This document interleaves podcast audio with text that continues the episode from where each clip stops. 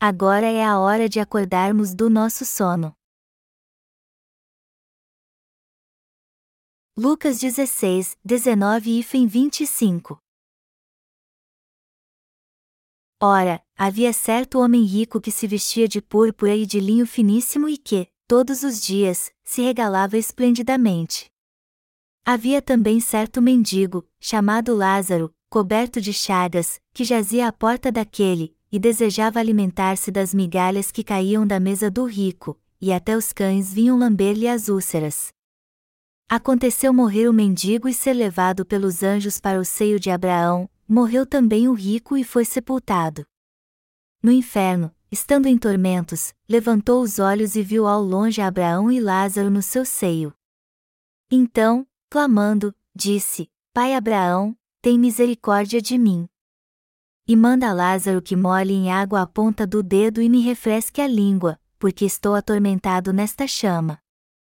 Disse, porém, Abraão: Filho, lembra-te de que recebeste os teus bens em tua vida, e Lázaro igualmente, os males, e agora, porém, aqui, ele está consolado, e tu, em tormentos.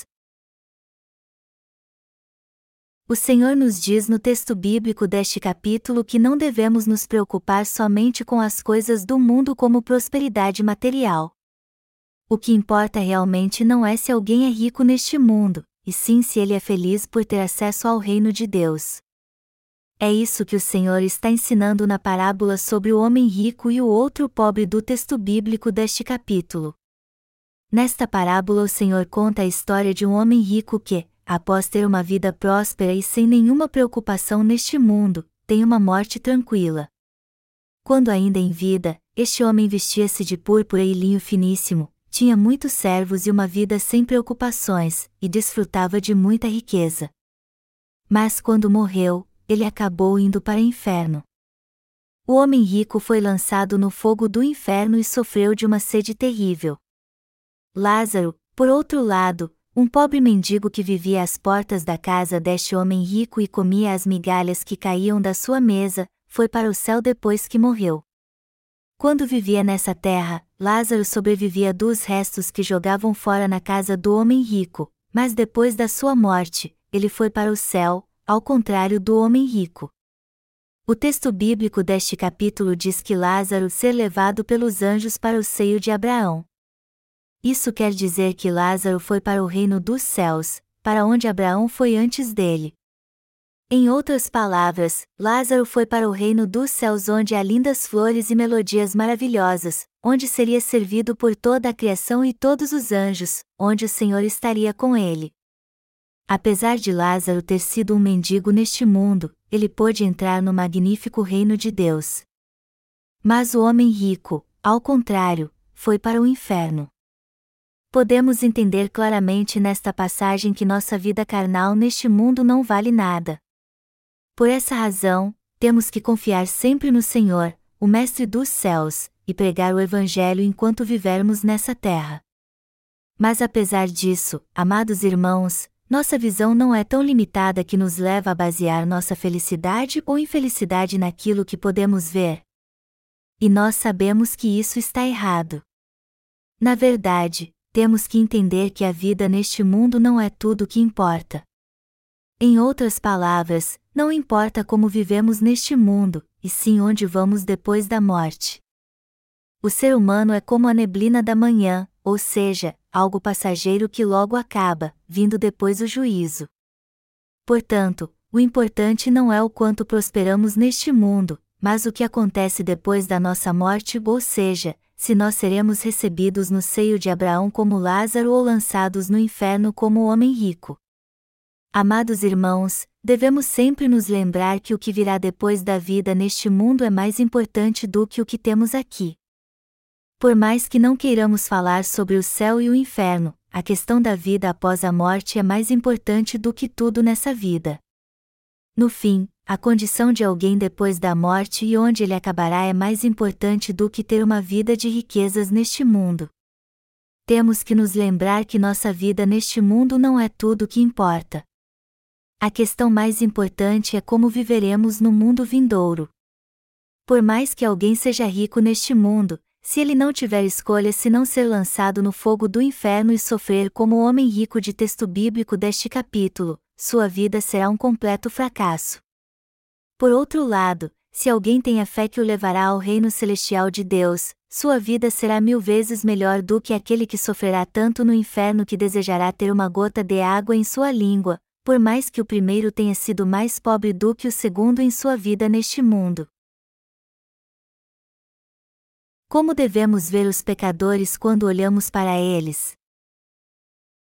Quando olhamos para a alma das pessoas, temos que ver se elas receberam a remissão de pecados e para onde elas irão depois da morte, ao invés de ficarmos olhando como elas vivem neste mundo. Tendo em mente a parábola do homem rico e Lázaro, temos que olhar para a alma das pessoas com uma visão espiritual ampliada, crendo na palavra de Deus e pregando o Evangelho neste mundo.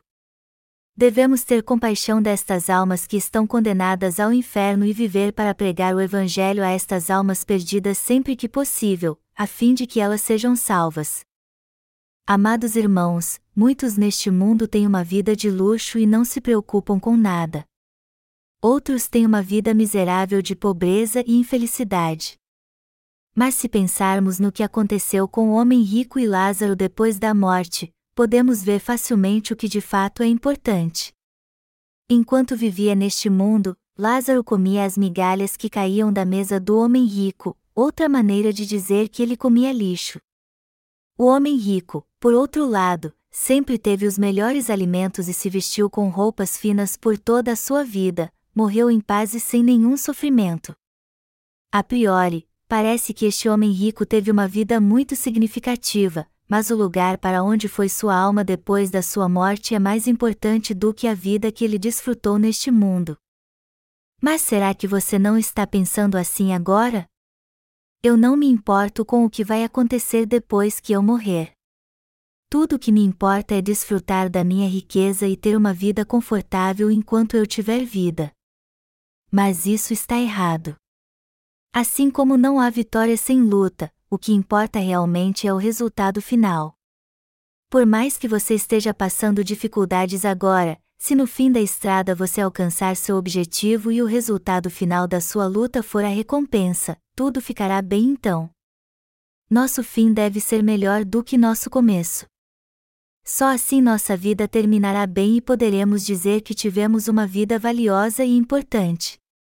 Sempre que encontrarmos alguém, temos que perguntar a ele: sua alma vai para o inferno ou para o céu? Em outras palavras, temos que lidar com todos considerando se eles vão para o inferno ou para o céu no fim da sua vida.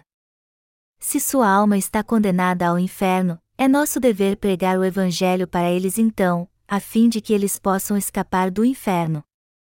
Amados irmãos, muitas pessoas descobrem depois da morte que sua vida vai mudar drasticamente.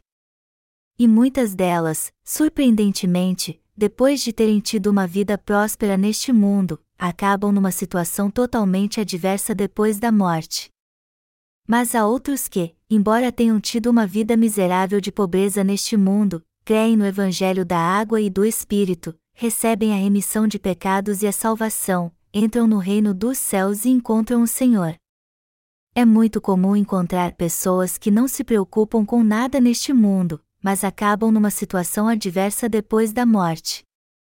Em suma, nossa vida neste mundo atual não é tudo o que importa. Uma vida muito mais longa nos espera no mundo vindouro. E você tem que guardar no coração o que eu acabei de dizer: que a vida que temos neste mundo não continuará necessariamente no mundo vindouro.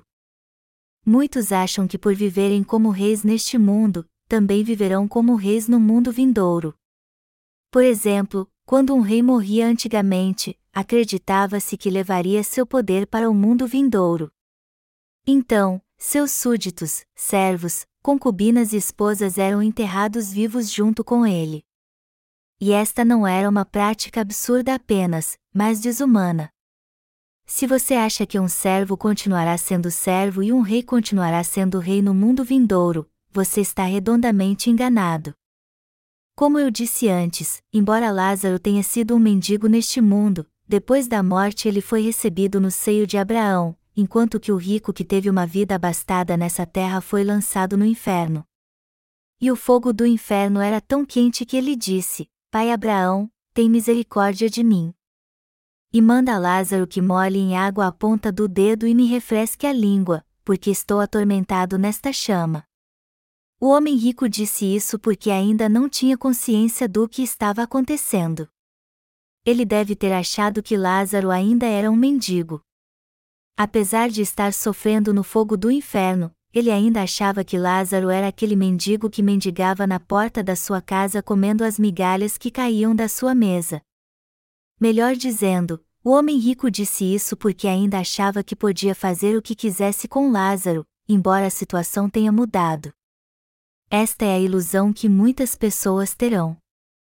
Embora essa vida atual que vivemos na carne não seja nada, muitos acham que ela é o padrão para julgar todas as coisas. Por essa razão, precisamos ver muito bem como vamos lidar com as pessoas, ou seja, como nos achegaremos a elas. Devemos julgá-las segundo as suas riquezas, fama, beleza e conhecimento, ou devemos olhar para elas por um ângulo diferente? Precisamos pensar bem nessa pergunta. Sempre que vermos as pessoas, temos que olhar para elas e considerar se sua alma irá para o céu ou para o inferno. Qual o padrão que as pessoas usam para julgar os outros? Para os que não fazem parte do povo da fé, o padrão é aquele pelo qual eles podem prosperar materialmente neste mundo. Eles não se preocupam com os meios, contanto que prosperem, tudo o que importa é sua felicidade, e não como conseguiram essa prosperidade, por mais que tenham matado ou roubado para conseguir isso. Este é o padrão que eles usam para julgar as pessoas, eles mesmos e tudo mais. Mas não é isso que é importante. Felizes mesmo são aqueles cujo coração foi liberto, que foram salvos do pecado para desfrutar a paz, e receberam a remissão de pecados em sua vida. O que pensamos sobre isso então? Como devemos abordar as pessoas? Nós temos que ver se elas vão para o céu ou para o inferno. Melhor dizendo, devemos ter compaixão daqueles que estão condenados ao inferno. E no que diz respeito aos que vão para o céu, temos que ser gratos a Deus por eles e considerá-los pessoas abençoadas. O sistema de valores está muito abalado nestes últimos dias. O bem maior do mundo hoje é a sua riqueza. E podemos dizer com toda segurança que está é a era de ouro para os ricos. A maioria das pessoas nos países desenvolvidos é próspera. Mas nos países subdesenvolvidos, por outro lado, as pessoas ainda se preocupam muito com suas necessidades básicas como alimentação, vestuário e moradia. Os norte-coreanos fazem parte destes povos pobres, e algo que muito nos entristece é ver nossos irmãos da Coreia do Norte sofrendo assim. Podemos dizer que se alguém mora num, num país rico e é rico também, se ele ainda não recebeu a remissão de pecados, isso é o mesmo que enfrentar a fome. Pior ainda, sua vida no mundo vindouro será miserável. Você deve ter familiares ou parentes que estão muito seguros de si porque são ricos, apesar de não terem recebido a remissão de pecados. No entanto, se pensarmos um pouco mais sobre isso, veremos como eles são miseráveis. Aqui estão destinados aqueles que não receberam a remissão de pecados. Todos eles estão destinados ao inferno. É por isso que eles são miseráveis. Por mais que sejam bonitos, ricos e poderosos, no fim todos eles serão lançados no inferno. E por mais que eles vivessem mil anos, do que serviria tudo o que possuem neste mundo? Amados irmãos, todos que não receberam a remissão de pecados estão condenados ao inferno. Essas almas são de fato miseráveis. Eu não estou dizendo isso porque recebi a remissão de pecados, mas porque essas almas são mesmo miseráveis porque estão condenadas ao inferno.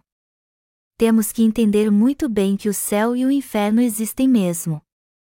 E também temos que entender muito bem que estas almas irão mesmo para o inferno. E já que todas elas estão condenadas ao inferno, do que adianta ter tanto poder, dirigir um Mercedes ou jogar dinheiro pela janela? Dirigir um Mercedes e ter outros carros luxuosos é jogar dinheiro fora. Eu nunca dirigi um carro desses, mas sei que eles gastam muito combustível. Se eu quisesse, eu poderia comprar um Mercedes hoje mesmo. Quanto custa um Mercedes? 50 mil dólares. Eu poderia comprar um se quisesse.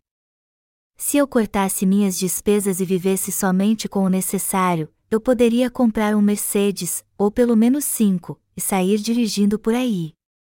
Isso seria possível se eu me apertasse um pouquinho. Você acha que eu não dirijo um Mercedes ou um BMW por aí porque não tenho dinheiro? Não, eu não dirijo um carro luxuoso porque isso não tem nada a ver com o lugar para onde eu irei depois que morrer. Todo pecador está condenado ao inferno, por mais que dirija um carro luxuoso. Melhor dizendo, mesmo que você tenha o carro mais luxuoso deste mundo, ele não vai poder te levar para o céu. Nenhum carro de alta performance deste mundo pode nos levar para o céu. Que diferença faz alguém condenado ao inferno dirigir um BMW, um Mercedes ou uma lata velha? O carro que dirigimos neste mundo é totalmente irrelevante para o lugar onde iremos depois da morte. Um carro pode nos levar de um lugar para o outro, mas só dura por pouco tempo neste mundo. Que diferença faz então se eu dirijo um carro luxuoso ou popular? Felizes mesmo são os que vão para o céu, e infelizes são os que vão para o inferno. Isso é tudo o que importa. É assim que devemos olhar para as pessoas e pregar o Evangelho para elas. Amados irmãos, a vida é curta. Alguns dizem que a vida é como a névoa que dura por pouco tempo e logo desaparece. Outros dizem que ela é como uma flor selvagem, que floresce e cresce nos meses quentes, mas murcha e morre no inverno. Do mesmo modo, todos nós sabemos que a vida não tem sentido algum. A vida é mesmo como a névoa da manhã e a flor selvagem. A vida neste mundo é muito efêmera. De vez em quando eu me lembro de quando era criança e dependia dos meus pais. Eu me lembro da minha casa e que uma vez eu caí de algum lugar e machuquei minha cabeça, e minha mãe colocou um remédio vermelho na ferida. E eu me lembro de muito mais, me lembro que um dia fui picado por uma abelha e tive que colocar remédio na picada também. Me lembro da infância que eu tinha, Malsum, e até de um cachorro de um vizinho. Me lembro que brincava com meus amigos, que um dia caí numa valeta e machuquei minha testa, que eu juntei muito dinheiro e me preparei para uma corrida num feriado, mas não pude correr por alguma razão. Eu também me lembro quem eram os bons e os maus vizinhos, quem tratava bem meus pais e quem não tratava. Mas quando eu fiz 20 anos e fui me alistar, amados irmãos, minha vida passou tão rápido como uma flecha. O tempo começou a voar quando eu fiz 20 anos, e quando eu percebi já tinha 30 anos. Eu me casei com 30 anos, e logo fiz 35 e 40. Aí o tempo voltou a passar devagar naqueles dias, mas quando eu percebi já estava com 55 anos. Amados irmãos, a vida passa num piscar de olhos. Eu ainda me lembro quando tinha 50 anos e me sinto como se tivesse 25. Se eu não tivesse feito outra coisa minha vida senão cuidar do corpo físico, eu poderia gritar bem alto agora que a vida começa aos 60. Mas como eu tenho lutado não somente pela minha saúde física, mas também feito a obra espiritual para ajudar os outros, eu às vezes me sinto triste e esgotado.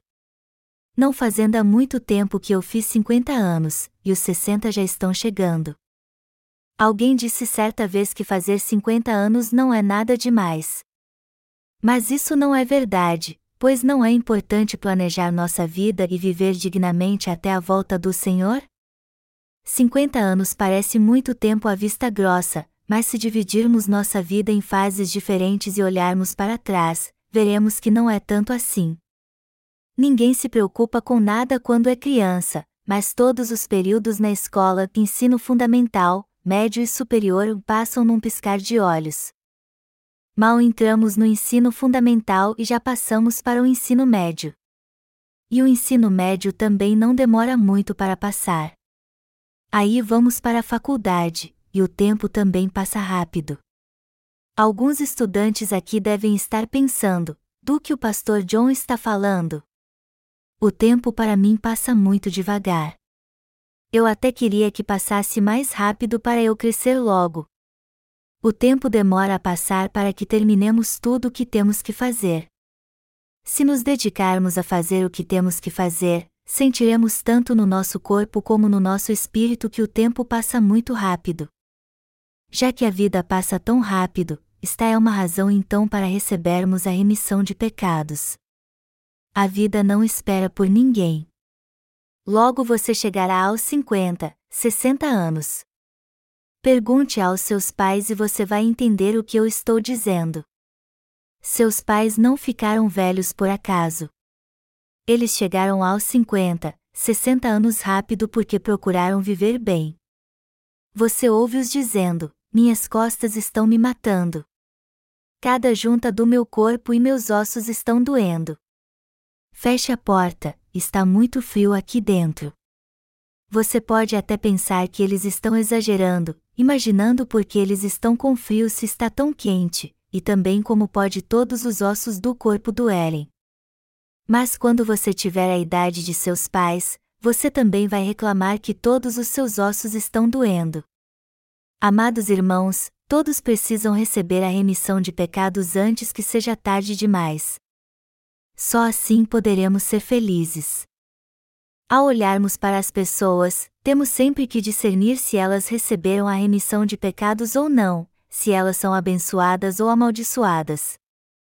Se você encontrar alguém que não recebeu a remissão de pecados, você tem que vê-lo como alguém que está condenado ao inferno, e se você encontrar alguém que recebeu a remissão de pecados, você tem que vê-lo com alguém que irá para o céu, como uma pessoa feliz.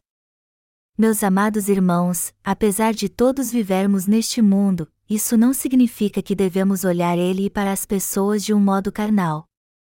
Ao contrário, devemos olhar para tudo e todos pelos olhos espirituais. Somente quando discernirmos se as pessoas irão para o céu ou para o inferno é que podemos pregar o Evangelho para estas almas, ter compaixão delas e entender como somos felizes. Amados irmãos, em tudo e em todos, temos sempre que olhar o que está no interior, e não no exterior. Ao olharmos para alguém, temos que ver sua alma também. Mas há muitas coisas neste mundo que impedem que tenhamos uma visão assim. E quando somos enganados, acabamos achando que o mais importante é a prosperidade e o conforto que temos. No entanto, jamais devemos permitir que isso aconteça. Além do mais, as pessoas hoje em dia não estão prosperando tanto assim. Se você olhar para seus colegas da faculdade, você verá que poucos deles aproveitam seu tempo na faculdade porque estão muito preocupados com o futuro. Assim que entram para a faculdade, já no primeiro ano, eles começam a se preocupar se conseguirão um emprego quando terminá-la e terão segurança financeira para ter uma boa vida. Do que adianta viver assim, se preocupando com tudo? Então nós que nascemos de novo não devemos ter estas preocupações mundanas, e quando olharmos para as pessoas, devemos sempre vê-las analisando se elas receberam ou não a remissão de pecados, ou seja, se elas irão para o céu ou estão condenadas ao inferno. Devemos ter esse tipo de visão o tempo todo. Este princípio deve ser o guia fundamental da nossa vida. Devemos sempre ter compaixão daqueles que estão condenados ao inferno. Isso significa que devemos pregar o Evangelho para eles. E devemos ter compaixão dessas pessoas justamente porque acabarão indo para o inferno, não importa o quanto sejam ricas ou talentosas. Que virtude restará a elas quando elas forem para o inferno? Não lhes sobrará nada. Elas não têm nada por dentro e seu coração é totalmente vazio. Amados irmãos, só há dois tipos de pessoas neste planeta: as que vão para o céu e as que vão para o inferno. Não há nenhum outro tipo de pessoas além destes. Só há dois tipos de pessoas: as que vão direto para o inferno e as que vão para o céu. E devemos viver em prol destes dois tipos pessoas. temos que ter compaixão das primeiras e considerar as outras como pessoas realmente abençoadas, povo amado de Deus, nos unir a elas e tratá-las bem. Adianta alguma coisa alguém ser pastor? Não importa se alguém é presbitério ou pastor, pois se ele não recebeu a remissão de pecados, ele será lançado no inferno. Os ricos vivem muito confiantes neste mundo. Mas para onde irão depois de morrer? Eles irão para o inferno. Todos eles serão lançados no fogo do inferno se não receberem a remissão de pecados. E por mais que alguém confesse crer em Jesus, ele não poderá evitar o inferno se ainda tiver pecado no coração. O que adianta ter uma vida confortável neste mundo e depois ir para o inferno? Mesmo que um pastor tenha uma grande igreja, o que vale tudo isso se ele não receber a remissão de pecados? Do que adianta ganhar 5 mil dólares por mês de salário e um bônus de mil dólares a cada ano? Ele usará todo este dinheiro antes de ir para o inferno? Ou ele o levará consigo quando morrer? Alexandre o Grande também foi de mãos vazias para o inferno. Nós sabemos muito bem que ninguém pode levar nada consigo depois da morte. Os mortos não podem levar nada deste mundo consigo. Tudo o que nos resta depois da morte é a roupa do corpo, o caixão de madeira e um pequeno pedaço de terra onde seremos enterrados e este pequeno espaço será suficiente para sermos enterrados. Não podemos levar mais nada além disso, e está é a realidade para todo ser humano. Portanto, é de suma importância que todos saibam para onde irão quando chegar o fim. Melhor dizendo, não podemos viver sem saber para onde iremos depois da morte. Amados irmãos, se alguém vive sem saber para onde vai, sua alma é a mais miserável de todas. Toda alma que não recebeu a remissão de pecados está condenada ao inferno. Temos que discernir todas as almas com base em dois critérios: os que irão para o céu e os que irão para o inferno. Somente quando discernirmos as almas assim é que poderemos ter compaixão dos pecadores que estão condenados ao inferno e pregar o Evangelho da água e do Espírito para eles. E aí então também poderemos orar por estes pecadores. A vida neste mundo não é tudo. Mas há muitos tolos neste mundo que não entendem isso. Mas ao invés de acusar essas pessoas, devemos ter compaixão delas. Essas pobres almas estão em todos os lugares. E seu fim está muito claro. Só que elas continuam vivendo e não se importam com o que vai acontecer, embora o céu ou o inferno é o que espera por elas. Alguns podem até dizer: você já foi ao céu então? Eu já fui ao céu pela minha fé no Evangelho da água e do Espírito e o conheço pela minha fé na Palavra de Deus. Eu já ouvi falar de pessoas que voltaram da morte. E elas fazem relatos fabulosos e dizem que viram a árvore da vida, o rio que flui dela, e todo tipo de maravilhosas árvores frutíferas no céu. Mas o céu não é assim. O que essas pessoas dizem não passa de mentiras. É verdade que alguns entram em coma e ficam inconscientes por muito tempo. Mas quando alguém morre mesmo, ele vai para o céu ou para o inferno e não pode voltar. Quando alguém entra em um desses lugares, ele de modo algum pode voltar a este mundo nem ir de um lugar para o outro. Há um abismo tão grande entre o céu e o inferno que ninguém pode ir para outro lugar quando vai para um destes. Como pode alguém dizer então que esteve no céu ou no inferno? Dizer isso não é algo somente absurdo, mas algo totalmente sem sentido. Isso pode até acontecer em sonho, mas dizer que viu o céu e o inferno não faz sentido algum. Vocês não concordam comigo, amados irmãos? Essas pessoas sonharam com isso, e nenhuma delas esteve de fato no céu. Como elas estiveram mesmo no céu, como puderam então voltar a este mundo? Enfim, temos que fazer a obra de pregar o Evangelho e crer que há de fato dois tipos de pessoas no mundo. E ao lidarmos com os que estão condenados ao inferno, temos que ter compaixão deles, e não discriminá-los. Temos que dar valor à sua alma também, seja a alma dos nossos filhos ou dos outros. Toda alma é igualmente preciosa, e de modo algum a alma dos meus familiares é mais valiosa do que a dos outros. Mas toda alma não tem mais contato com nada na terra depois da morte. A realidade dos ressurretos. Certa vez perguntaram a Jesus: uma mulher tinha sete maridos. Então ela será mulher de quem quando ressuscitar? E ele respondeu essa pergunta dizendo: Vocês me perguntaram isso porque todo o seu pensamento está baseado nos padrões deste mundo. Não há diferença de sexo depois da ressurreição. Não há homem nem mulher. Amados irmãos, os ressurretos não serão divididos em classes ou terão distinção alguma. Eles não terão sexo. Então não haverá relacionamentos conjugais, como temos neste mundo. Os relacionamentos que edificamos neste mundo serão totalmente obsoletos no mundo vindouro. Alguns dizem: Eu te seguirei até a morte. Eu vou para onde meus pais foram. Seus pais foram para o inferno. Ainda assim eu vou para onde estão os meus pais. Você acha que seus pais se lembrarão de você quando o virem? Seus pais não vão reconhecê-lo, e você também não vai reconhecê-los. Este tipo de relacionamento só existe aqui na Terra. Ele não existirá no mundo vindouro. Por isso, devemos dar valor a todas as pessoas assim como valorizamos nossos próprios familiares. Já que recebemos a remissão de pecados, temos que dar valor não somente aos nossos familiares, mas às outras pessoas também, e também pregar o Evangelho para elas.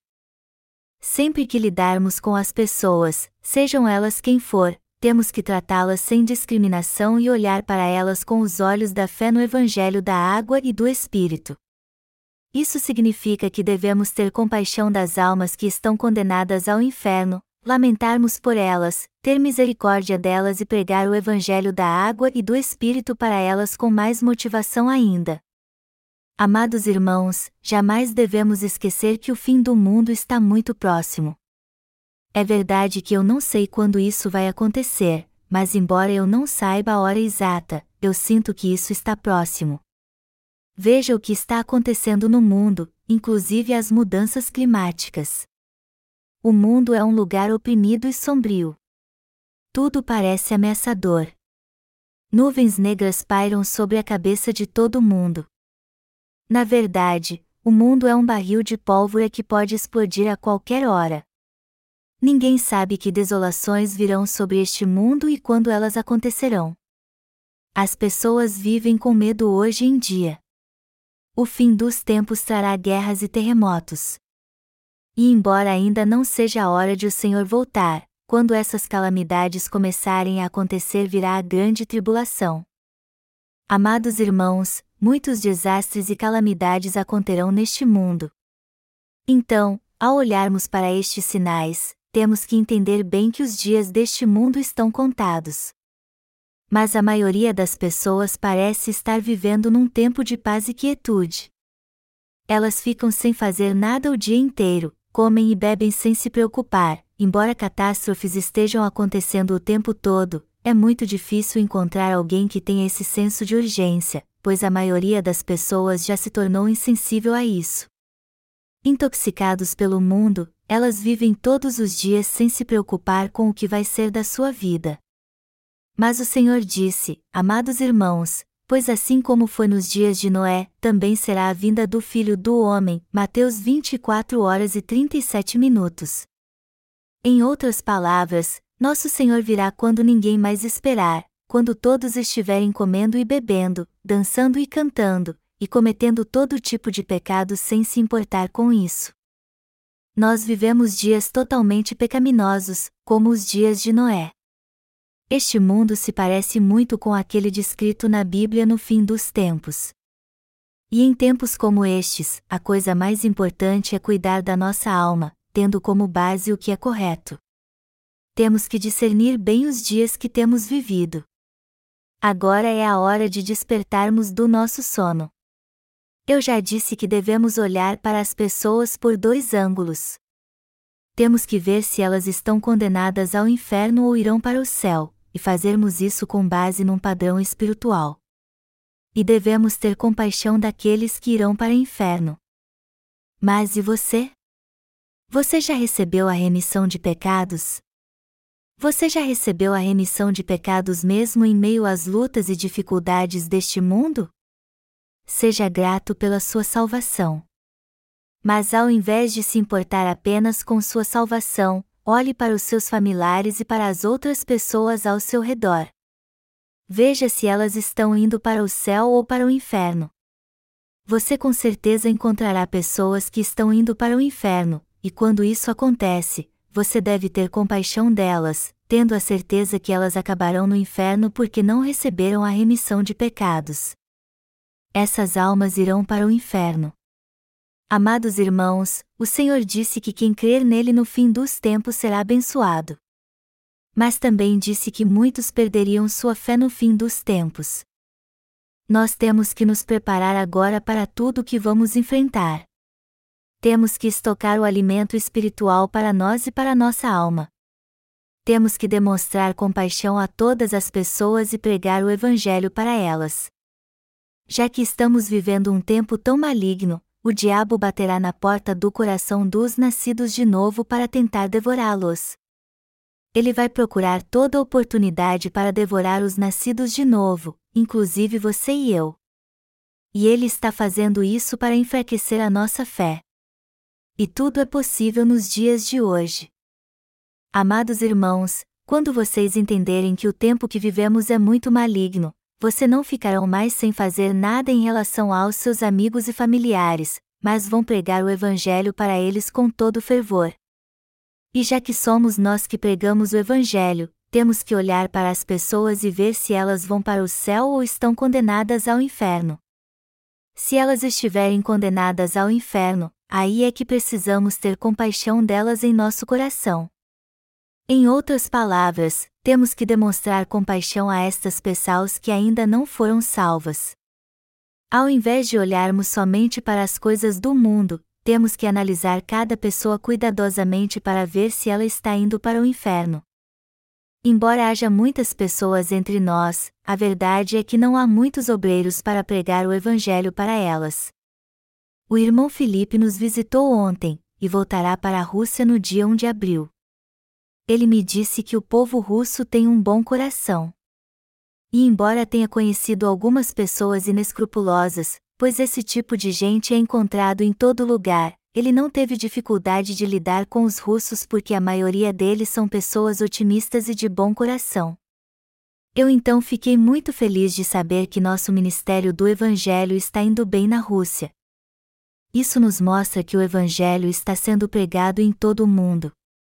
Mas, por outro lado, o cristianismo está dormindo. Não vemos ninguém pregando o verdadeiro evangelho nas universidades. No passado havia muitas pessoas que pregavam o evangelho nas universidades, embora fosse o falso evangelho. E eles pregavam o evangelho até nos auditórios. Mas até estes desapareceram hoje. Em tempos como estes, nós que nascemos de novo temos que despertar do nosso sono. E jamais devemos ficar acomodados. Nós temos que estar espiritualmente acordados. Temos que despertar do nosso sono espiritual. E se alguém estiver dormindo, temos que despertá-lo também. E o que devemos fazer para despertá-los? Quando olharmos dentro da alma de alguém e conseguirmos ver bem para onde ele está indo, também despertaremos do sono da nossa mente. Se não conseguirmos ver as almas que estão indo para o inferno, não poderemos despertá-las do seu sono. Todavia, se conseguirmos ver que as almas que estão diante de nós estão indo para o inferno, nossa mente será despertada na mesma hora do sono que a cometia. Nós estamos pregando o Evangelho, independente se as pessoas creem ou não, se vêm para a igreja ou não. Havia um jovem universitário que toda noite tinha terríveis pesadelos. Mas depois que pregamos o Evangelho para ele, ele não teve mais nenhum pesadelo. Só que agora vive bebendo e não vem para a igreja. Foi bom ele ter sido liberto dos pesadelos, só que melhor seria se ele estivesse frequentando a igreja. Mas uma coisa está bem clara: se ele for oprimido por um demônio, ele agora tem forças para lutar contra ele. Por quê? Porque este irmão tem o Evangelho no seu coração agora, pois ele não tem mais pecado. Ele então pode repreender o demônio e dizer: Saia, Satanás. Ele está fortalecido agora e seu coração é corajoso. O problema, no entanto, é que, embora este irmão tenha sido remido de todos os pecados do seu coração quando ouviu o Evangelho e creu nele, ele ainda é derrotado pela sua carne. Ele substituiu o Senhor pela bebida. Ele substituiu o Senhor celestial por um Senhor terreno, e agora está lutando com estes dois senhores. Isso é um problema, mas eu estou feliz porque ele creu em Deus Pai, nosso Senhor. Infelizmente ele agora tem amizade com seu senhor terreno, ou seja, a bebida. E ele não vem mais à igreja porque não consegue largar este amigo. Amados irmãos, não podemos fazer nada se alguém não quer frequentar nossa igreja. Mesmo assim, ao invés de ficarmos decepcionados, nós que nascemos de novo temos que continuar pregando o Evangelho com dedicação. Nós temos que ser os obreiros que pregam o Evangelho a todos que estão indo para o inferno. Eu não acredito que todos que recebem a remissão de pecados se tornam obreiros de Deus. Eu acredito que os que se tornam obreiros de Deus são aqueles que amam as pessoas, amam o Senhor e, apesar de serem imperfeitos humanamente falando, eles amam sua alma e a dos outros. Como obreiros de Deus, então, temos que continuar pregando o Evangelho da água e do Espírito, independente se os que ouvirem virão para a igreja ou não. É muito importante ajudarmos o máximo de pessoas que pudermos a receber a remissão de pecados e ensinar a elas o Evangelho da água e do sangue. Este é o único desejo que eu tenho neste mundo.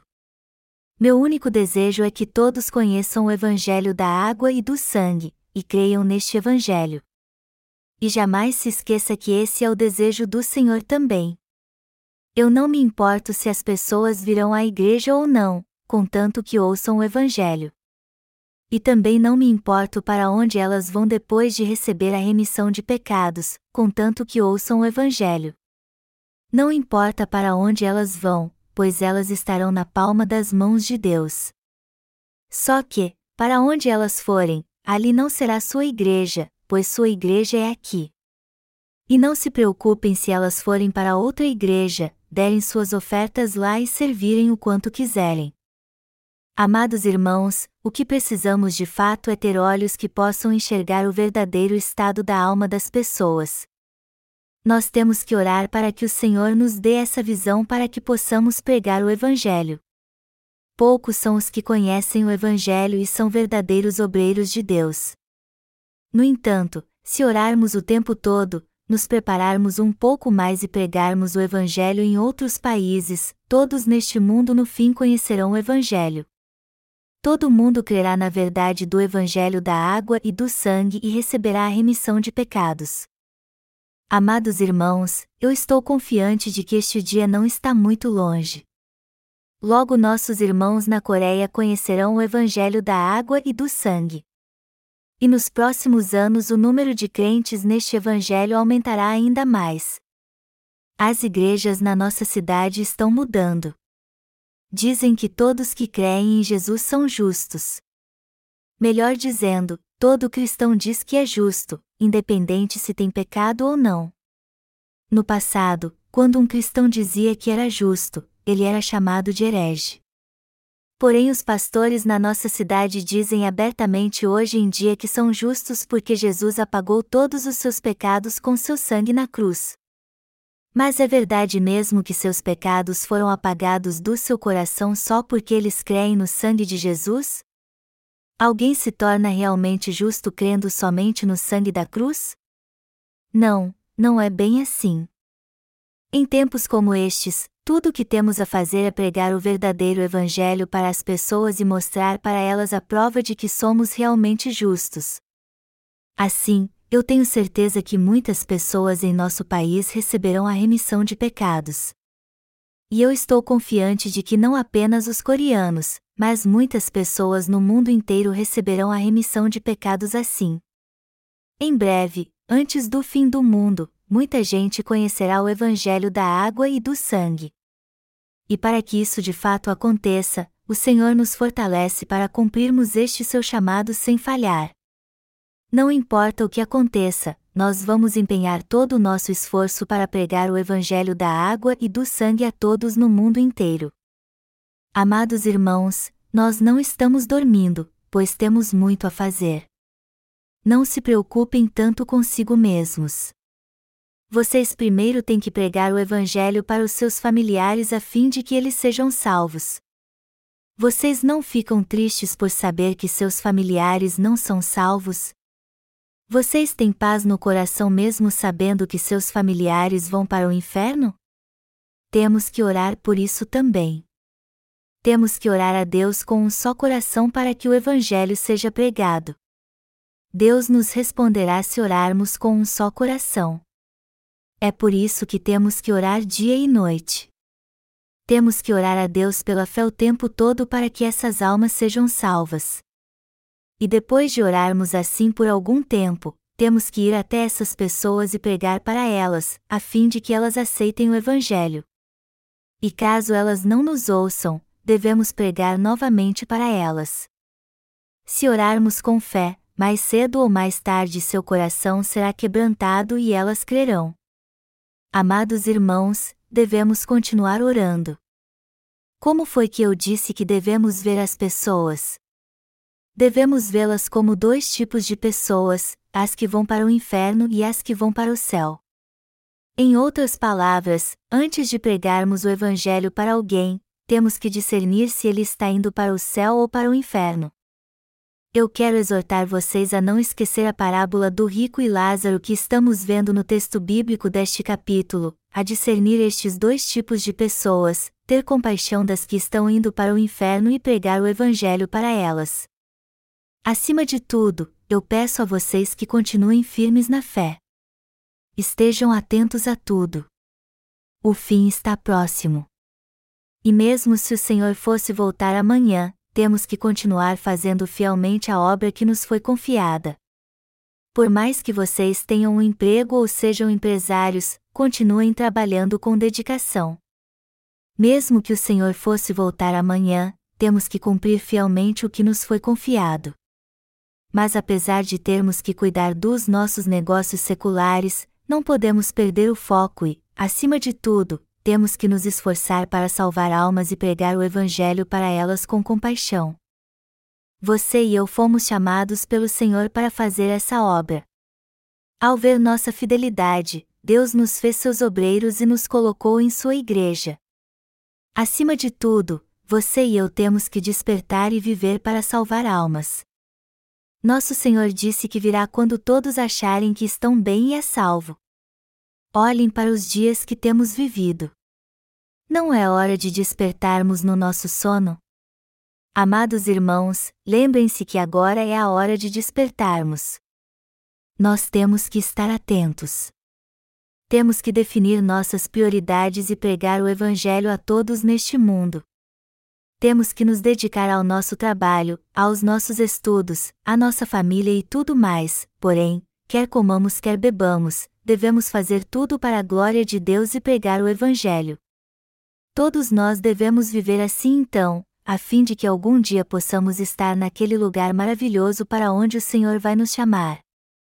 Meus amados irmãos, nunca se esqueçam que a coisa mais importante que devemos fazer é dispormos de tudo o que temos para o Evangelho, a fim de que possamos ganhar muitas almas para o reino do Senhor. Esta é a obra mais virtuosa e justa que podemos fazer. E se não fizermos isso, tudo mais será algo insignificante. Um terremoto pode tornar tudo neste mundo algo sem valor algum, e tudo o que temos se transformará em nada quando vier a tribulação. Portanto, todos são iguais para o Senhor, seja rico ou pobre. Amados irmãos, nós temos que viver para pregar o Evangelho da água e do Espírito. E eu farei essa obra até o meu último suspiro. Eu creio que se eu viver assim, o Senhor um dia me levará. Mas eu não vou antes de vocês. Apesar da minha aparência, eu sou mais forte e resistente do que muitos acham. Embora eu pareça exausto, basta alguns dias de descanso para eu me recuperar totalmente. Então, vocês não têm por que se preocupar comigo. Aconteça o que acontecer, eu vou pregar o Evangelho até minhas forças se esgotarem. Eu tenho certeza que o Evangelho vai crescer muito em breve, e que vocês creem nisso também.